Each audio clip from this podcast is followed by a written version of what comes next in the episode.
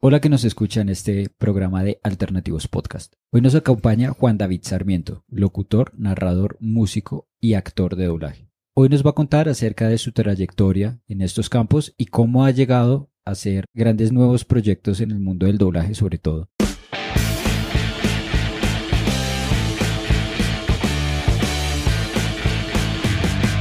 Esto es Alternativos.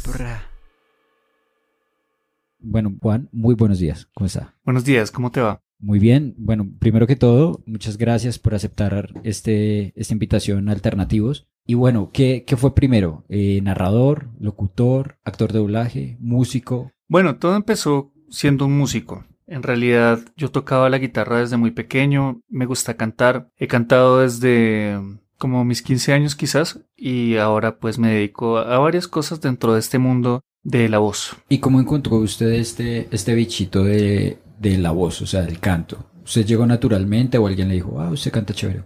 Bueno, todo tiene que ver con mi experiencia personal. Desde que soy muy pequeño soy cristiano por varias cosas que han sucedido en la vida. Y mm, lo primero que supe es que a Dios le gusta que le alaben. Como a Él le gusta que le alaben, yo tenía esa necesidad imperativa de aprender a alabarlo. Aprender cómo se tenía que alabar a Dios, cómo le gusta, cómo, cómo debería ser. Y ahí fue que empecé con el bichito del canto, con el bichito de la guitarra. Y de ahí empezaron a, a salir unas cuantas más. ¿Qué es lo primero que usted se acuerda de haber cantado? Eh, Yesterday de los Beatles, segurísimo, fue en el colegio, todavía me acuerdo. ¿En algún evento usted estaba sentado y empezó a cantar? En un evento, una maestra me vio el talento, me decía que yo cantaba bonito. De pequeño no entendí muy bien eso, pero me colocaron a cantar Yesterday, sí, de los Beatles. ¿Ese es su primer recuerdo musical? Ese es mi primer recuerdo musical. Y, y bueno, ¿y a dónde entró a estudiar? ¿Cómo siguió el camino? Bueno, eh, empecé a estudiar en canción, Instituto Canción Colombia, que pues prepara a adoradores, específicamente en el área ministerial. Te dan pues Biblia a la par que te dan música, ahí empezó mi camino. No sabía si iba a seguirlo, la verdad me gradué de allí, no sabía si iba a seguirlo. Empecé a estudiar producción musical en la San Buenaventura, ingeniería de sonido. Fue un camino que seguí un tiempo más. Después, por diferentes razones de la vida, terminé estudiando ingeniería de sistemas. Y allí, estudiando ingeniería de sistemas, me di cuenta que estaba en lugar equivocado. Me la pasaba en los coros todo el tiempo, estaba en las tunas, estaba en un montón de lados musicales, a tal grado que las maestras de allá me regañaban porque, porque no estaba en clase de música o si estaba porque no estaba en la planilla. Les decía, no, yo nada más me colo a las clases. Ajá, ok. ¿Y en dónde, en dónde fue que usted estudió ingeniería de sistemas? De sistemas en la Universidad de San Buenaventura en Bucaramanga. Eh, de la UIS, perdón. De la Universidad Industrial, Industrial de, Santander. de Santander. Yo tengo una pregunta. Señor. Usted es de Bogotá. Sí. Estudió en el Instituto de Canción de Bogotá. De Bogotá. ¿Cómo llega a Bucaramanga? Bueno, estaba en una crisis, como muchos de nosotros podemos tener, donde no me encontraba en mi lugar, donde quería explorar nuevas cosas, donde de alguna manera quería apartarme de la ciudad y conocer otras cosas y no sé, fue un poco loco. Decidí tomar la opción de estudiar sistemas que nada tiene que ver con lo que venía haciendo en una ciudad donde nada tiene que ver, pero es interesante porque allí conocí la que hoy es mi esposa, por ejemplo. Ah, súper bien, o sea, usted sí fue con un propósito allá. Pues no o, sabía cuál, pero o, sí. Una, una coincidencia, una diosidencia que llaman. Sí, claro, yo considero que no hay coincidencias, creo que Dios lo tenía planeado, pero en mi cabeza no estaba eso, simplemente fui allá y ella estaba ahí y la conocí en uno de estos grupos musicales precisamente. Ah, ok, ustedes se conocieron gracias a la música. Así es. ¿Cuánto tiempo pasó antes de que usted dejara la ingeniería de sistemas? ¿O antes de que usted se diera cuenta que realmente nada que ver? Como seis meses, no fue mucho más. Usted estudió un semestre, dijo esto no es lo mío, yo me la paso metido en el coro. Ajá. ¿Y por qué no siguió estudiando música ya? Bueno, cuando ya me di cuenta de que definitivamente eso no era lo mío, decidí regresar a Bogotá porque finalmente todas las personas, mis contactos, las personas que conocía y todo lo que iba a hacer estaba aquí. Mi iglesia estaba aquí. Y digamos que fue un momento chévere de despejarse, duré fuera de casa nueve meses o así. Y allí conocí pues a la que hoy es mi esposa, como te comento, y reafirmé que lo mío era la música. Yo tengo una pregunta un poco personal, saliendo un poco de este tema. Eh, ¿Cuánto tiempo duraron ustedes de novios a distancia? Unos tres, cuatro años. ¿Fue a distancia o ella vino o cómo hacían? Veníamos... ¿Cómo era ese asunto? Ok, nos veíamos dos, tres veces al año, más o menos. Sí, yo trataba de hacer lo posible siempre para viajar. Ella también viajaba. Mm, al principio éramos un poco intensos. debo reconocer, ella viajaba bastante, yo también viajaba mucho, pero mm, lo que sí nos mantuvo cerca y, y, muy firme la relación es que nos hablábamos diariamente. Diariamente nos hablábamos, diariamente nos contábamos las cosas, confiábamos mucho el uno en el otro y orábamos todas las noches. Ah, ok, ustedes durante cuatro años tuvieron una relación a distancia, se puede decir. Bueno, entonces usted ya vuelve y después se casan, o sea. Sí, nos casamos, ya llevamos un año de casados, gracias a, Dios. Em, y tuvimos pues otro, otro tiempo más cercano, ¿no? Ya, ya viviendo acá en Bogotá y nos veíamos pues ahí sí mucho más. Listo, entonces después de que usted termina su, su peregrinaje por Bucaramanga y usted dice, voy a volver porque aquí es donde tengo mi entorno, ¿qué hace? Bueno, lo primero que hice fue, tengo que trabajar y lo único que tenía era mi conocimiento musical, que quizás en ese momento no era demasiado, sino era un poco más técnico, digámoslo así, más enfocado a, iglesias. Y decidí empezar a, a, tocar, a trabajar en eso y me dieron la oportunidad en varias escuelas pequeñas hasta que pude caer en una escuela un poco mayor, que es donde aún me mantengo trabajando, además de paralelamente hacer otras cosas como el doblaje, que apareció justamente después de esto que les estoy contando. ¿Cómo llegó usted al doblaje? Bueno, eh, me encantan las series, me encanta el anime, me encanta ver todo lo que tiene que ver con esta animación japonesa, las películas, me gusta mucho. Y siempre me había llamado la atención al doblaje. Consideraba que tenía la voz para hacerlo, pero que no sabía cómo hacerlo. Así que me documenté y me di cuenta que en Colombia, específicamente en Bogotá, tenemos un doblaje fuerte. Uno siempre tiene la, la mm, idea de que en México es donde se hace siempre el doblaje bueno. O en Chile también. Sí, en Chile, Palmera Records y todo esto. Pero mm, en realidad no, en Colombia hay muy buen doblaje. Resulta que nosotros tenemos un acento, un acento más neutro que de pronto el mexicano bueno que está por acá. Y era mucho mejor para nosotros hacer cosas como se acerca la gacela. Cosas así, por ejemplo, de, de National Geographic. National. Sí, sí, sí, eso me Eso lo hacen acá. Eso lo hacen aquí hacen BBC aquí, hacen MTV aquí, hacen muchas cosas aquí que uno creería que quizás no para otro lado. Sí, porque casi siempre cuando usted, o sea, yo me acuerdo que cuando veía, por ejemplo, Nickelodeon, todos los live action venían traducidos desde Chile. Y en ciertas películas usted escuchaba, sobre todo en, en, películas que tienen como la comedia, son grabados en México con su doblaje muy mexicano. Entonces todo habla como medio así, güey. Y yo decía en algunos casos, digamos, national, porque ellos tienen un acento mucho más cercano al nuestro. Yo creí que eso lo hacían en Chile, pero pues que ya ellos, porque el hablado chileno es bastante fuerte. Sí. ¿En qué momento ellos nivelan el acento para hablar como una persona bogotana? Ahora ya usted me explica que es acá. Claro, es acá. El chileno lo que tiene es que habla como así, ¿no? Un poquito más, un poco muy, muy rápido. Y es como, diría yo, una fusión entre el costeño colombiano con el rolo colombiano. Ahí nacería un chileno. Bueno, rolo para la gente que nos escucha de otro lado es, es que viene de Bogotá, Colombia.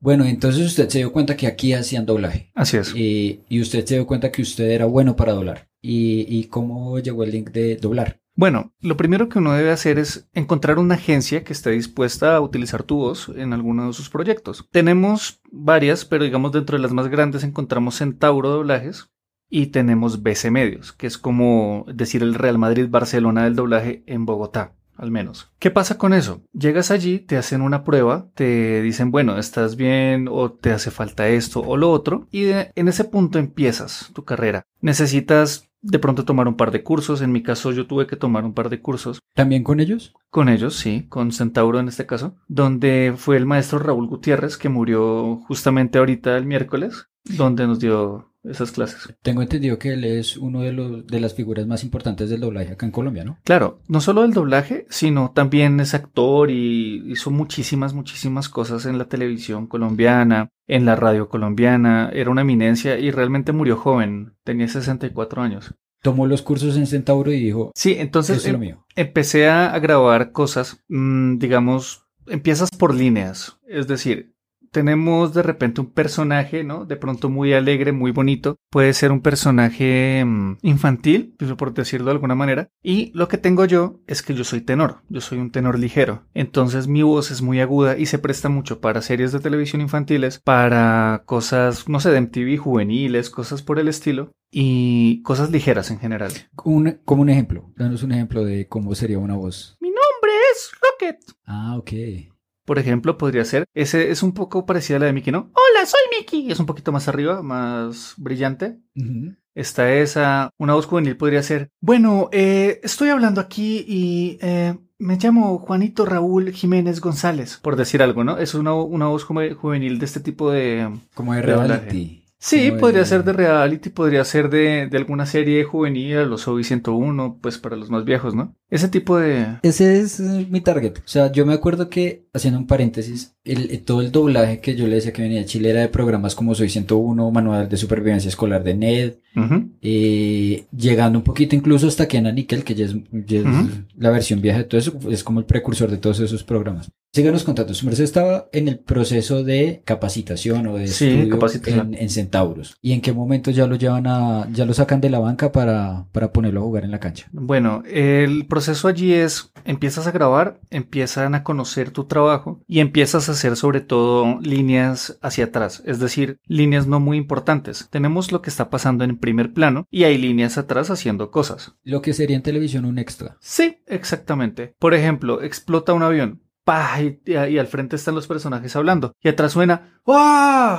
Eso es, ¡Wow! es lo que empiezas a hacer tú. Empiezas a hacer em, sobre todo voces de apoyo, risas, cosas por el estilo. Y poco a poco te van dando líneas.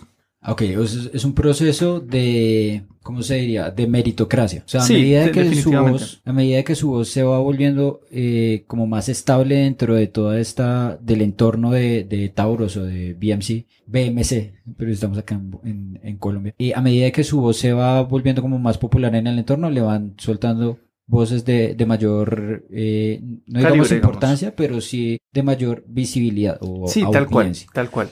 Y bueno, ¿y hasta, hasta dónde llegó? ¿Cómo fue su proceso en, en Centauros? Resulta que a medida que uno va haciendo pues las voces, le van soltando, como te digo, más líneas, más líneas. Hasta que ya uno empieza a ser personaje de pronto secundario que aparece cada dos, tres episodios en, la serie. Y obviamente eso es lo que renta, ¿no? Si, si, miramos el doblaje latinoamericano, pues la voz de Homero Simpson dura, habrá durado 25 años haciéndolo. O si hablamos de, del señor Castañeda con Goku, pues toda su vida y nunca se pudo separar de ahí. Y si uno escucha la voz de Castañeda ahorita en otro lado, uno sabe que es Goku. Que es, Goku, me suena, me suena Goku, aunque él tiene otros personajes también. Tiene varios. ¿Él, no es Doraemon? Sí, bueno, es muchísimo. Él, tiene varios. Es muchísimo. De hecho, él, es la figura más grande del doblaje en Latinoamérica. Así es. La, voz de Goku. Así es, pero él ya es Goku. O sea, ya es muy difícil escucharlo a él y no decir, ah, mira, este man es Mario Castañeda. Es muy, muy difícil no hacerlo. Es, es muy curioso porque de las voces que él hace, la que más se parece a su voz original es la voz de Goku. Claro. El otro día yo tuve la posibilidad de, de ver un programa en YouTube que se llama Tirando Bola, que es de un de un eh, comediante, de un humorista que se llama Franco Escamilla. Y él entre, juegan billar y durante lo que dure el juego de billar, que son regularmente 40 minutos, él va hablando con el personaje. Entonces él le estaba contando, Mario Castañar le estaba contando toda su historia en el, como en el mundo del doblaje. Y parce, yo literalmente yo estaba viendo a Goku porque la voz de él, su voz natural es idéntica O sea, su voz de Goku es la voz que él usa para ir a comprar el pan. Entonces me pareció muy curioso porque igual ya en mi cabeza yo cerraba los ojos y era ver hablar a Goku. Así es. Quizás lo que más a uno le cuesta es salirse de uno mismo y saber que uno es un actor. Eh, a pesar de que es doblaje, uno está actuando. Uno debe actuar las emociones del personaje. Si no, no es creíble, no es realista. Esa es la otra que, también quería eh, que su merced me comentara, porque claro, uno se imagina un doblador y uno se imagina una persona al frente del computador leyendo un script y ya. Pero cuando la gente dice actor de doblaje, pues la actuación es todo un, es toda una disciplina. Así es. Aunque no te estén viendo, realmente, es, es lo que pasaba con las radionovelas en hace 40, eh, 50 años. La gente estaba actuando. Así es. Con, con micrófono ahí al frente, quieto y paradito en su sitio para que todo se proyectara bien, pero realmente estaba actuando. ¿Qué fue lo más difícil de esa preparación como actor de doblaje? Bueno, principalmente meterse en el papel es muy complicado. Tengo una anécdota específicamente, como les contaba, mi voz es una voz que es ligera y como es ligera se presta mucho para personajes de tipo homosexual, por ejemplo. Dentro de la experiencia de, de ser un actor, hay que vivir el personaje. Igual que lo haría un actor, en la vida real nosotros lo que hacemos es darle vida con las expresiones. No es lo mismo decir un te amo tranquilo a un te amo enojado, ¿no? Podríamos hacer la, mm, la prueba, digamos, si yo pienso en un te amo así súper enamorado, vendría siendo algo como, ay, te amo. Suena sincero, suena mm, convincente. Y un te amo eh, bravo puede ser como te amo. Cambia la intención no es mucho, pero la persona que está detrás del, del audio, de los audífonos o lo que sea que esté para, para reproducir, no te va a decir, mm, sí, este actor suena raro, suena o no suena muy bien el doblaje, sino que va a decir, está feo y ya, y lo quita. Y pasa mucho eso, que de cierta manera nosotros ya estamos codificados para entender la emoción que nos están transmitiendo. Entonces, si no está tan bien transmitida, uno siente, no, esto está de mentiritas y cambio. Exacto. Y más, más ahora que esto del mundo de doblaje, o sea, si usted está viendo una serie y no me transmite lo que yo estoy viendo ahí, chao. O lo que yo estoy escuchando, porque también en el podcast se, se doblan series. Pero, ¿y entonces qué pasó cuando usted dijo como ya me están encasillando como un personaje homosexual? Bueno, yo traté de, salirme mucho de esa, de esa línea. Quería hacer más bien personajes jóvenes, quería hacer sobre todo protagonistas de anime. Por ejemplo, ahorita está Black Clover, que es un anime que está doblado por Netflix. Me hubiera gustado hacer un tipo de voz como esa. Sin embargo, esas voces son aún más estridentes. Ya estamos hablando de niños, ¿cierto? La voz de Naruto, por ejemplo, en, en español es una mujer. La voz de de Bart Simpson también fue una mujer durante Sí, así tiempo. es. No sé si todavía es una mujer, pero... Bueno, creo que ellos cambiaron, pero no sé quién, quién está hablando ahora de eso. Es muy curioso ese tema que usted habla porque Los Simpsons, sobre todo para Latinoamérica, cambió muchísimo cuando desempató como ese cambio de voces. O sea, ellos ya venían de hacer un cambio de, de guionistas en Estados Unidos. Y eso como que empató un par de años después, o sea, la gente no había terminado de cogerle cariño a los nuevos programas de los Simpsons. Y empató con que los actores de doblaje en, en Latinoamérica, no sé si renunciaron o les echaron. O sea, sí sé que fue un, cambio asunto económico. sí. Y en ese punto, la persona que hacía de Bart, la persona que hacía de Homero, salieron. Dejaron fue a los que quedaban en, en lo que usted decía, los de segunda línea, al que hacía de Moe, que hacía como otras 25 voces o cosas así. Y se notó mucho. O sea, el cambio que ya habíamos tenido el guion de Los Simpsons, que ya para personas como yo mm, no me gustaba tanto ese nuevo programa, si usted le sumaba que ya las voces no eran las mismas de Bart, de Lisa, de, de Marge, chao. Ya yo me desconecté, por ejemplo, de Los Simpsons.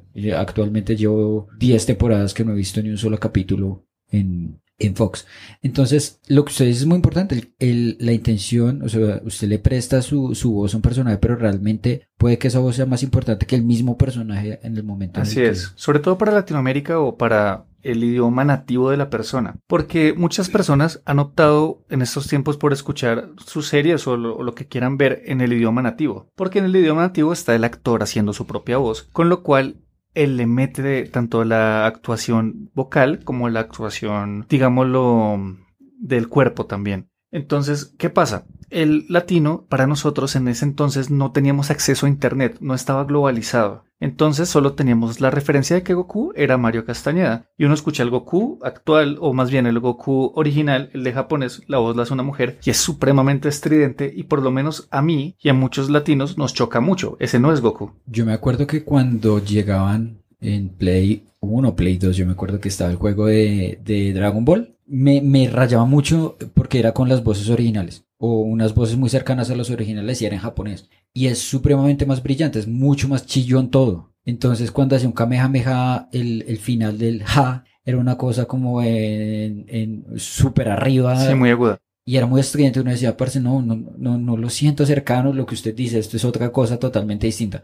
A mí me pasó algo muy curioso cuando escuché Pokémon, creo que vi un capítulo de Pokémon, tuve la posibilidad de verlo en japonés. Y no sé, no sé si es cuestión de los japoneses donde todo va muchísimo más arriba, todo es Sí. muchísimo más chillón. Si es así, es, es, No es exactamente. parte de la cultura del anime o cómo es. Lo que pasa es que tenemos las Seiyu, ¿no? Las Seiyu son las dobladoras japonesas, así se les llama. Prestan su voz a, a, pues a los personajes. Hay unas más acertadas que otras. Evidentemente, si uno mira, por ejemplo, Luffy de One Piece, la voz de, de la mujer que lo hace es preciosa y le encaja muy bien al personaje. Por lo general, las voces de los, de los villanos son muchísimo más gruesas siempre. Son mucho más intimidantes en japonés que, por ejemplo, incluso aquí. Uno, uno miraba, por ejemplo, el doblaje de Freezer de, Dragon Ball aquí en, en latino. Y él contaba que siempre le trataba de dar un toquecito afeminado. Un toquecito de soberbia afeminada. Ese tipo de cosas no las tienen allá porque pues no existe. Simplemente es otra cultura. Sin embargo, hay algo importante ahí y es que tampoco se puede llevar a la cultura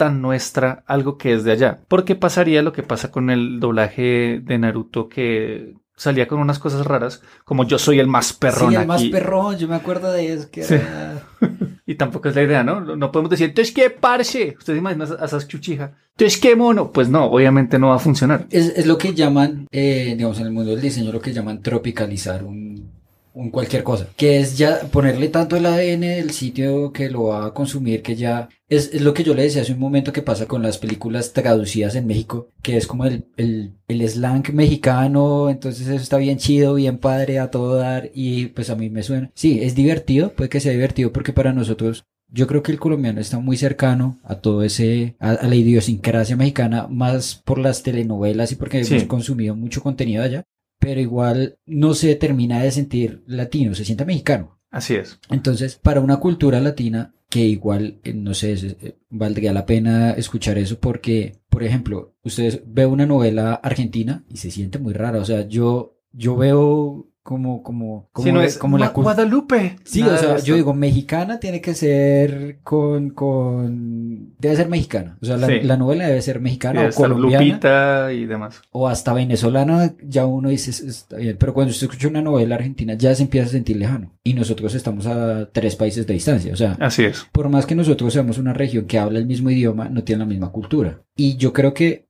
si, los de Pokémon dicen tenemos que traducir 16 veces eso porque ya hay 16 países, deja de ser rentable.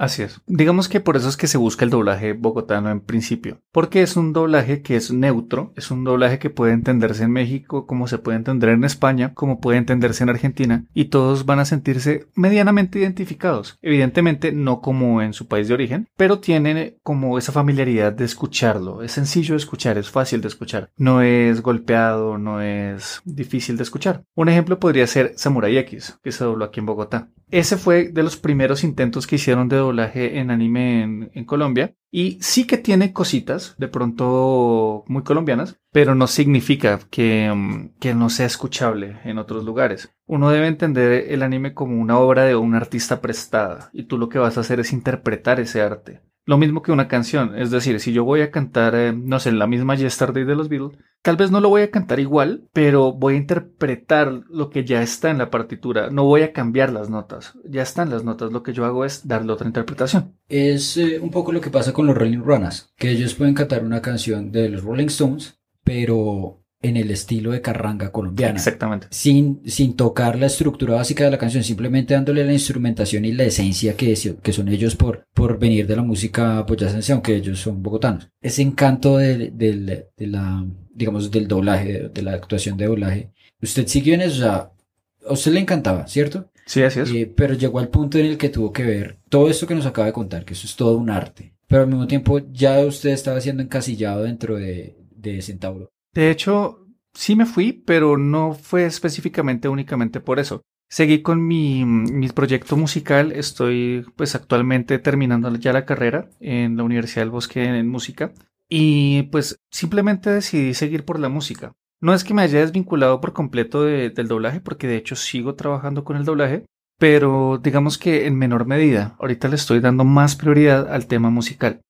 Yo tengo una pregunta ahí muy, muy específica. Su merced me había contado que estaban en un proyecto de, de doblaje. Así es. Cuéntame más sobre ese, ese proyecto. Bueno, a raíz de toda la pandemia, nos reunimos un- unos compañeros universitarios que también les gusta el anime como nosotros. De hecho, hemos cantado en el sofá. El sofá es el Salón del Ocio y la Fantasía. Un par de años, ya más o menos conocidos. Y hemos cantado, bueno, éxitos de precisamente este maravilloso doblaje colombiano, que, bueno, latinoamericano, que también traía sus canciones. A raíz de eso nos juntamos todos y empezamos a hacer un nuevo proyecto de doblaje, con el cual ahora hay varias plataformas, diferentes plataformas eh, en línea, como pueden ser Crunchyroll, como puede ser Netflix, como pueden ser incluso otras externas, como no sé, Anime FLB, aunque esta en específico no está con las licencias y demás. ¿Qué hicimos? Nos reunimos todos y empezamos a grabar de pronto animes nuevos, en este caso es Boku no Hero Academia, que no es tan nuevo, es del 2016, pero sigue en emisión, es decir, ya va para la quinta temporada y no tiene un doblaje en español todavía.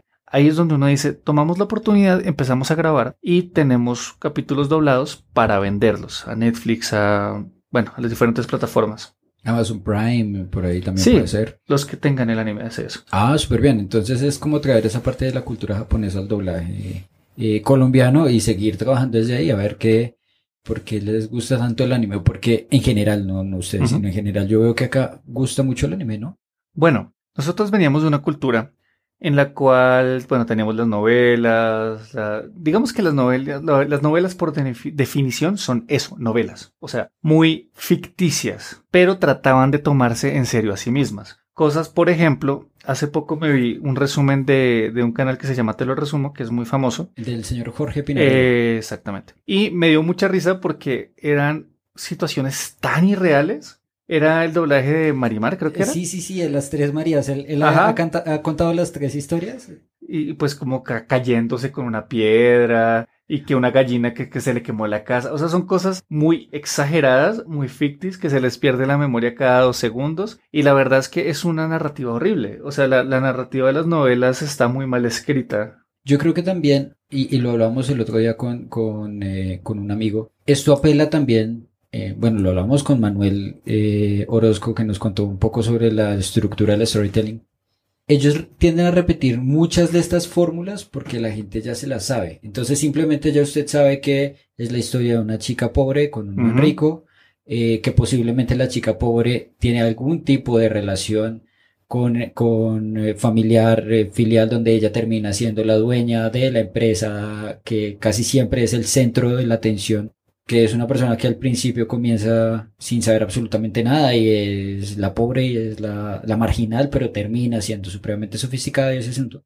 Pero ya esa estructura se repite porque la gente, al conocer de qué va la novela, o sea, ya sabe el 70% de la historia. Así es. Entonces solo tiene que ponerle atención a identificar los detalles. Y para una persona, digamos, para una ama de casa que tiene un montón de cosas por hacer, porque tengamos en cuenta que esto surge desde la perspectiva de marketing de 40-50. Hay una ama de casa que va a estar todo el día metida en la casa, es, posiblemente sí. tiene que, pongámosle un televisor. Y en, en Estados Unidos eso se llamaba las soap novels que eran las novelas del jabón. Entonces, nosotros entendemos desde el marketing super machista que una señora metía en la casa. Claro, como que- las canciones de plancha y demás. Literal. Entonces era, a estas señoras debemos venderle una novela lo suficientemente sencilla de entender para que se enganche de una, porque esa es la otra. Si usted entiende la historia desde el primer capítulo, usted se engancha. Y lo mismo que pasa con un libro. Si usted lee el primer capítulo y lo entiende, de ahí en adelante usted sigue con eso. Y se crearon esas fórmulas, que Sí. yo creo que fueron súper explotadas por, por, por Televisa, que es la industria más grande, yo diría que entretenimiento de Latinoamérica. Y siguen toda la misma fórmula. De hecho, si usted ve, yo también vi el resumo de Jorge Pinarello y vi también el resumen en Fede Lobo, que es otro, otro chico que resume este, otro youtuber que resume novelas, televisión tal. Y la estructura era la misma. Eh, Así es. Inicio, chica pobre, man rico, eh, nudo, eh, se enamoran pero en Alguno algún pierde mo- la memoria. o en algún momento se dan cuenta que son familia de algún punto y en al final en casi que en los últimos dos capítulos se resuelve absolutamente todo de una manera muy rápida porque ya ha estado en cocción mucho tiempo pero se resuelve en dos capítulos. Y Sí. al final siempre termina con un matrimonio y con todas las, las personas que nos caen bien de la novela emparejadas de cierta manera porque casi nunca terminan solos y el malo muerto en la cárcel. Es como digamos la estructura básica de, de las novelas. Yo digo que esa estructura básica está puesta en todo. También existe en la, música, ¿cierto? Eh, ahorita tenemos pues el boom tremendo del reggaetón y el trap y demás. Pero entre el reggaetón y el trap, obviamente salvando excepciones para los más puristas, pero en general un tramo muy grande, son lo mismo con diferente batería. En realidad no cambia mucho. Pienso que estas fórmulas fueron repetidas incluso también en la antigüedad. Si nosotros nos ponemos a mirar a Mozart, por ejemplo, eh, Mozart componía también por medio de series. Es decir, él colocaba una matriz y con la matriz sacaba las notas y ahí componía. Y pues eso no es más que fórmulas. En realidad todo el arte también está vinculado a las fórmulas. también era un poco repetir la misma fórmula solo que eran fórmulas mucho más elaboradas Claro, mucho más complejas. que, que también viene de esa, de esa, de ese estudio de marketing, sigo ahí de la publicidad. Claro, es que antes la gente podía escuchar una canción de, de Bach, como lo hablamos ahorita antes de grabar. Se puede escuchar 24 minutos de una canción en la misa y, y en la siguiente misa va a escuchar otra canción de 24 minutos y usted tenía la retentiva durante esos 24 minutos. Así es. Hoy en día la gente no tiene retentiva en, en, eh, en un, de hecho, cualquier contenido que dure más de tres minutos ya le está exigiendo a su mente más de lo que está dispuesta a dar, no de lo que puede dar, porque obviamente Claro. la mente humana es gigante, pero sí de lo- la atención que usted está dispuesto a dar por una pieza de comunicación es de tres minutos. Si vamos a un podcast como este, está hasta los 17 minutos. O sea, nosotros aquí ya nos pasamos hace rato, pero porque nosotros sabemos que mucha de la gente que nos va a escuchar está dispuesta a poner atención en más de X tiempo. Pero una canción de reggaeton no debe durar más de 3 minutos. Así es. Y si los 30 primeros segundos son lo más importante. Porque toda la industria está hecha de manera que si no escuchas los primeros 30 segundos, no te da esa reproducción. Para ellos, considera, si la escuchaste 30 segundos como los 3 minutos, va a ganar lo mismo el artista. Entonces tienen que atraparte. Los 30 primeros segundos son lo vital para ellos. Yo, yo he escuchado eso, de hecho, creo que en, el, en el canal de Nico Astegiano eh, explica eso. La canción debe estar estructurada de cierta manera para que yo sepa en los 30 primeros segundos que me guste, que quiero escuchar el resto, aunque ya de ahí en adelante no, no importa, o sea, la canción está estructurada para los primeros 30 segundos, es más o menos la misma estructura que sigue un comercial. Así es. Usted debe, usted debe seguir un comercial durante 20 segundos, pero realmente un comercial, la parte fuerte de un comercial está en los primeros 10 segundos. Así es. Si usted tiene su atención en el detergente o en el iPhone o en lo que sea, bueno, en el, en el celular, en el smartphone, porque no, no usamos marca. Eh, si usted fue capaz de mantener su atención ahí durante 10 segundos, ya el resto de, de mensajes reforzar esa primera idea. Y es lo mismo que pasa en la, de hecho, la, la canción, si usted ve una canción de reggaetón, realmente lo que se repite es el coro. Cambia muy poquito de estrofa a estrofa. Sí, cambia realmente muy poco. La estructura es la misma, sí. Por eso volvemos al, tema de, de, los doblajes y por qué llegamos acá. Y es, los doblajes, nosotros debemos tomarlos como una pieza de arte de alguien más. ¿Por qué son populares en, en Colombia o por qué son populares en este lado del mundo? Sencillamente porque había dos nichos, digámoslo así. Estaban las señoras mayores, que son las que pues, veían estas novelas. Luego estaban los jovencitos pequeñitos que veían los cuentos de los hermanos Green y todas estas cosas mucho más para niños, aunque no era muy para niños la narrativa de los hermanos Green. Y luego está el adulto que ve sus vainas de acción y demás. Pero ¿dónde queda ese rango de edad entre los 15 y 25 años, donde el niño no es adulto, pero mm. tampoco es joven?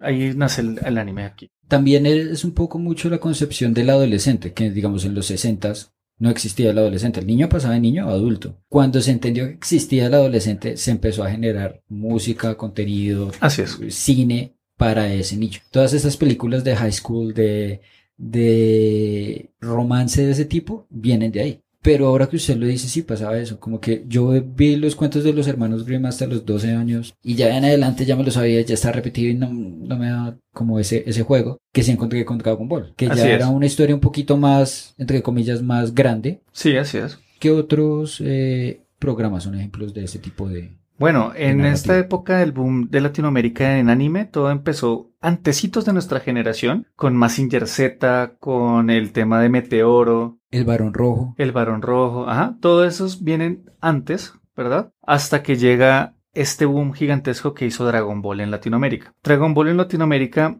pues la rompió prácticamente por eso, era una serie con golpes, no te- tenía sangre y no estaba censurada. Tenía mm, muertes, cosa que nunca se atrevieron. No sé por qué está ese afán de considerar que el niño no es capaz de entender una muerte. La muerte está ahí y hay que hablar de ella. Y siempre nos decían, es que usted va a crecer como un violento por estar viendo Dragon Ball todo el día. Antes, antes de eso, también haciendo un paréntesis, y ya vamos a volver a este punto. Yo me acuerdo que antes estaban los Caballeros del Zodiaco, que también tenía sangre y pelea y la vuelta, creo que una- un asunto mucho más esotérico. Y los de fútbol, los eh, supercampeones. Supercampeones. Pero ya, eh, digamos, ahí fue donde yo conocí todo esto del manga, que eran como dibujitos distintos al- a lo que nosotros habíamos visto como de cómic. De Sí, una- claro. Una muestra de cómic que llegó. Bueno, y después viene Dragon Ball. Esa, ese fue el, el- el enganche, ese fue el Sí, el boom fuerte. en Latinoamérica vino por Dragon Ball. Sin embargo, había muchas otras series, ¿no? Antecitos estaba Sailor Moon también, que pues le pegaba a la, a la audiencia femenina. Y no crean, yo también vi Sailor Moon. Sí, claro, o sea, igual como eran historias tan interesantes, pues uno las seguía viendo. ¿Qué diferencia tiene? Mira, eh, en la narrativa de un episodio está el episodio que es repetitivo y autoconclusivo. Es decir, no pasa nada. Como yo puedo ver cualquiera. Como en Los Simpsons, sí, yo puedo perderme cualquier cantidad de capítulos que no importa qué pase. En el anime no es así. En el anime, cada capítulo, o debería ser así, está pasando algo relevante para la historia. Te pierdes uno, te perdiste parte de la historia. Y cuando llegues a verlo en un mes, pues te va- vas a Ta- estar perdido. También, también tiene eso de que es autoconclusivo. O sea, en cada episodio pasa algo. Lo res- eh, por lo menos en la Sailor Moon pasa Sí. Que es una estructura más como los Power Rangers. Así es. Llega el monstruo, viene, usted pelea con el monstruo, pero detrás hay otra historia, que es la historia del chico que está tratando de volverse bueno y ta, ta, ta. ¿Sabe qué serie yo creo que fue la primera que vi, como que me enganchó de esa manera. Había uno que se llamaba el Detective Conan. Claro, que, Que sigue en emisión, por cierto. Sí, es, es larguísimo entonces. Sí, ya va para los mil algo de capítulos, mil doscientos, algo así. Que me llama mucho la atención por eso. Era autoconclusivo, pero era la historia del man buscándose a sí mismo porque creo que él... Sí, él, él lo, lo hicieron chiquito, con una droga. Él era un joven detective y toda la cosa, y lo cogió una organización maligna, le metió una droga y lo dejó con un cuerpo de un niño de 10 años. Entonces, la trama principal era él buscando cómo los llevaron a eso, pero la trama secundaria era Sherlock Holmes descubriendo casos Así uno es, tras otro. cada caso. Bueno, y entonces siga, por favor, contarme el, el trasfondo de este, de este asunto del anime. Bueno, como le contaba entonces, lo que pasa con los animes en general también están por población demográfica. Es decir, tenemos los shonen, tenemos los seinen, tenemos eh, los shoujos, etcétera, que buscan una población en específico. En Latinoamérica no había o muy poca información para los shonen. Shonen significa joven, que es el target que estamos hablando de 15 a 25 años, sobre todo varones. Ahí entramos con series como Dragon Ball, como Yu Yu Hakusho en esa época, como mm, ¿Pokémon no, no es tan shonen. Pokémon eh, tiende a ser un Es más para Kodomo. niños. Sí, Kodomo es para, más para niños. Y de- y digamos, eh, Ranma y medio, por ejemplo. Bueno, ese es un echi, en realidad. Son diferentes géneros, pero sí, por ahí va la cosa. Antes de esto, sí me gustaría invitarlo a que nos cuente esa clasificación de programas de anime. Me parece interesantísimo y, y aquí tiene el micrófono abierto. bueno, bueno, gracias. Bueno, te estaba contando eso, que no había eso aquí. Entonces, cuando llega, rompe por completo los rating y demás, y todo el mundo quería entonces ahora el anime japonés. Y mm, empresas como Cartoon Network abre una franja que se llamaba Toonami, que era prácticamente solo de shounen. Sin embargo, había uno que otro shoujo. Cuando hablo de shoujo, hablo de series para mujeres, como Sakura Card Captors, como Las Guerreras Mágicas, como esta Sailor Moon, como mm, se me pasa una bien Había importante. una de las ah, super cerditas, eh, ¿no? sí, la super cerdita también. Y hay una bien específica que se me acaba de olvidar, se me, se me va. Inuyasha. Ah, Inuyasha era Inuyasha era shonen. Era shonen mezclado con shoujo. Y ahí es ya la cosa, pues, la, la mezcla del éxito, pues. Yo me acuerdo que Inuyasha lo daban en el canal 13, como a las 10 de la noche, de 10 a 12 de la noche, y era, y era heavy, es, Claro, la- era el, el cazador de demonios, ¿no? Él era, eh, en realidad, un hijo de un demonio y una humana. Así era la historia. Y mm, se interconectaban entre un mundo de hace muchísimos años con el mundo actual por medio de un pozo mágico. Ahí era donde aparecía todo esto. Pero bueno, volviendo a, a lo que estamos hablando, ¿qué pasa con estos animes? Primero, fue lo primero creado específicamente para ese rango de edad. Ya se salía de los cartoons de Cartoon Network que quizás eran, eran muy jóvenes y ya no eran las series de acciones de adultos, ¿no? Como podrían ser, em, bueno, ahorita se me va el que aparecía Mr. T, ¿cómo era? Ah, eh, Em, A-Team, era sí. A-Team. Eh, ay, los Bueno, magníficos. Los Magníficos. Los magníficos. Eso ya era para un público aún más adulto. Por Rangers de Texas, que era con Chuck Norris. Exacto, ahí para allá. Entonces está esa, ese, ese público desaprovechado con tanto potencial que también tiene tiempo en las tardes y ahí aparece el anime. A un punto importantísimo del anime en Latinoamérica fue también los, las traducciones de las canciones aquí. Porque pasó algo curioso. Déjame terminar este punto. Está Caballeros del Zodiaco, que hablamos de él. Caballeros del Zodiaco, primero cuando se dobló por primera vez tenía un opening. Opening se le llama la canción de inicio, que era terrible. Era algo así como Los guardianes del universo al triunfar el mal. Yo no sé a quién Sí, se le que- ocurrió eso. Cuando la canción original era un rock súper buenísimo. Además que eso es muy importante en estas series. La mayoría de openings eran heavy metal o no, heavy metal No, pues, en estructura, pero era hard rock, o sea, era fuerte, era estridente, tenía su guitarrita, tenía su, su esencia. Y la, la traducción tenía que ser mucho más light. Claro, claro, y eso, eso cambió. Por, por ejemplo, series como Dragon Ball GT brillaron por eso. Su banda sonora, ¿no? La de... mm, Tu sonrisa tan resplandeciente a mi corazón deja encantado. Eso uno le, recuerda y le retumba en la De cabeza una. de una. Y la canción sí es así en, en japonés. También animes como Digimon de ese entonces también eran Sí, sí, shonen. señor. Eh, creo que Naruto también tenía una, Naruto shonen, sí, una bien pesadita. Entonces ahí es donde uno dice, volviendo a todo, pues lo que estoy tratando de contar en este ¿Cómo- momento es eh, la pieza del arte que no puedes ir respetar. O sea, si te mandaron un audio de una canción que suena así, límitate a traducirla y a interpretarla. no la cambies por completo, que eso es un fracaso. Un ejemplo muy claro podría ser One Piece. One Piece en Latinoamérica fue un rotundo fracaso a pesar de ser uno de los animes más exitosos de la historia y el manga más vendido de la historia. Ahorita One Piece va por el capítulo 930 y algo del anime, algo así, y casi por el manga 1000, casi por ahí va rozando. Y aquí en Latinoamérica fue un fracaso porque no se respetó el material de origen. Ah, ok. También en, en, el asunto del doblaje. En, el, doblaje también. Al tratar y en de, la censura. Al tratar de moverlo o, de mostrarlo de una manera mucho más, entre comillas, suave, lo que hicieron fue censurar la serie y recortarla. Quitar las partes que realmente le daban esa emoción y ese interés del público a la serie. Un ejemplo muy claro podría ser Yu-Gi-Oh! Ay, a mí me encantaba Yu-Gi-Oh! ¿Qué pasó con Yu-Gi-Oh? A nosotros aquí en Latinoamérica se nos vendió un cuento chimbo de que existía el reino de las sombras, ¿cierto? Entonces, me acuerdo específicamente de un duelo que era Yugi contra este señor... Em, ¿Pegasus? No, contra uno que era como un payasito. Bueno, no, me acuerdo exactamente el nombre ahorita, pero el, el problema del duelo era el siguiente. Habían unos discos de energía oscura que el que llegara a cero en puntos de vida lo iban a mandar al reino de las sombras. Pero ¿qué pasa? El reino de las sombras nunca existió en la serie original. Era mucho más brutal. Es decir, lo que realmente pasaría si él perdía el duelo era que iba a perder los pies. Esos no eran discos de energía oscura, eran sierritas. Ah, ok.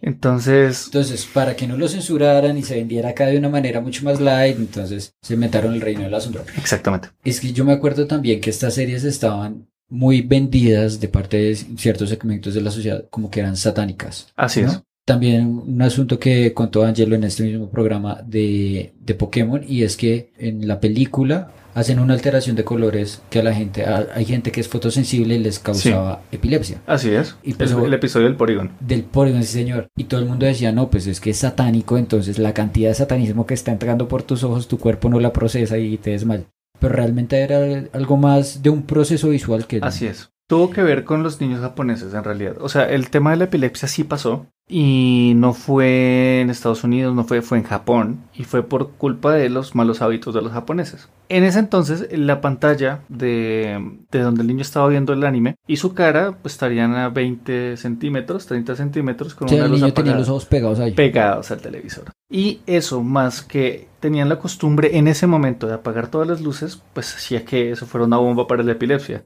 El episodio fue censurado, de hecho yo tuve el morbo de vérmelo, me lo vi y me acuerdo que estaba asustado, prendí las luces, abrí la puerta, me hice hacia atrás para que no me quedara la, la, la, cara pegada a la pantalla y estaba esperando lo peor. No pasó absolutamente nada, simplemente eran un cambio de luces azul y rojito a mucha velocidad. Bueno, ya nos fuimos de lejos de, de, esto. en este momento entonces, eh, ¿cómo usted ve esto de la locución de programas de anime? ¿Cuál es eh, lo que viene en ese punto? Quisiera que cerráramos primero ese punto de qué está pasando con eh, la actuación de doblaje de programas de anime. Bueno, acá ahorita hay una evolución muy grande, como les comentaba, plataformas como Crunchyroll, que es estadounidense, se ha interesado en el doblaje latino. Entonces ahorita hay muchas oportunidades para uno grabar animes o postularse, mandar una voz o lo que fuese a Crunchyroll para ser tomado en cuenta. Hay estudios independientes, ya no solamente es pues eh, no sé, Palmera Records y BC Medios y Centauro, sino que ahora cada quien puede llegar a intentar desde su casa con no sé, un celular bueno, salir y hacer una voz que pueda gustar, ¿verdad? Ya es tener calidad y empezar a moverlo. En Colombia ya hay pocos animes en realidad que se estén doblando en Colombia en este momento, pero mm, un ejemplo puede ser, como les digo, Black Clover ahorita está tomando fuerza en Crunchyroll. Y eso pues es interesante. Hay varios nuevos proyectos en Crunchyroll. En Netflix están doblando también anime, pero ese sí es mexicano. Entonces, pues digamos que cómo se ve el panorama, yo diría que favorable. Cada día hay más animes y las personas están más interesadas en el anime. Ya se ha quitado un poquito de la concepción de que entonces es el otaku que no se baña, que no sé, que mm, está encerrado en su cuarto viendo anime 40 horas al día. Sí, además que tenemos una muy mala, y, lo digo porque yo también tuve esa mala imagen de la persona que le gusta el anime o, o como tal la cultura japonesa, que es como tal un tema gigante. Y lo siguiente, entonces, si hay mercado para eso, va a seguir habiendo. Diría que hay y seguirá habiendo, pero básicamente por algo que hablábamos antes. A la gente le gusta que le cuenten historias y se las cuenten bien contadas. Yo creo que hay poquitos medios audiovisuales que puedan contar tan bien una historia como el anime, por su duración, es más largo que una película. Lo último que quería preguntarle respecto a este tema es cuándo vamos a ver su, su programa, el doblaje que ustedes hicieron. Bueno, el doblaje ya está terminado. sería esperar a que el productor lo termine y lo entregue, que podrá ser en los próximos días, no creo que se demore mucho y ya estaría disponible para verlo, sí. Bueno, espero que aquí allá, eh, todavía no falta para, para poner ese programa, para emitirlo. O sea, si usted lo está escuchando en este punto, posiblemente ya esté el link a la plataforma donde usted lo puede escuchar. Entonces, a la persona que nos está escuchando desde esta plataforma de Distrito Podcast, lo invitamos a que vaya ese link. Va a estar aquí en nuestras redes, estoy casi seguro que lo vamos a encontrar. Y ya cerramos ese tema. Ahora me gustaría cerrar su historia, porque con Ok. esa fue con la que empezamos. Sí. ¿Cómo se proyecta usted ahora, ya entendiendo esta parte de que como actor de doblaje lleva un- una carrera? ¿Cómo se proyecta Juan David, el músico, en época de pandemia? Bueno, cuando había el músico en época de pandemia quiere hacer música para Cristo. Yo soy cristiano, como les decía. Quiero hacer rock cristiano, rock alternativo, algo que no se ve demasiado en español. Quiero hacer rock alternativo en español, muy alejado del rock argentino, que por ejemplo el rock argentino ahora es como lo, el furor y tenemos Pablo Olivares y Kiosco y un montón de bandas argentinas cristianas, Rescate, bueno, hay un montón. Pero yo me quiero separar un poco de eso y tratar de irme al británico. Algo parecido a Gungor o Muse, pero cristiano. Ah, ok, sí. Bueno, Juan, primero que todo, muchísimas gracias por acompañarnos en este episodio de Alternativos Podcast y de contarnos todo esto. Este programa estaba destinado para que durara 20 minutos, pero pues ya llevamos como una hora, pues estaba muy buena la conversación. ¿Algo más que quieras decirnos para cerrar esta, este episodio? No, pues que sigan apoyando este maravilloso podcast, que sigan conectados, vienen nuevas cosas, vienen más cosas y estaremos pendientes de cualquier inquietud. Bueno, a usted que nos está escuchando desde su casa, lo invitamos a Alternativos Podcast en Instagram, a Distrito Podcast también, que es la productora que hace que todo esto sea posible en Instagram. Y este episodio y todos nuestros episodios los puede encontrar en el canal de YouTube Distrito Podcast. Entonces lo invito también, Juan, a que vaya a Distrito Podcast en YouTube. Nos puede encontrar también como Alternativos Podcast en Spotify. Desde este satélite del Distrito Podcast, a todos les mandamos un abrazo y muchas gracias. Hasta luego.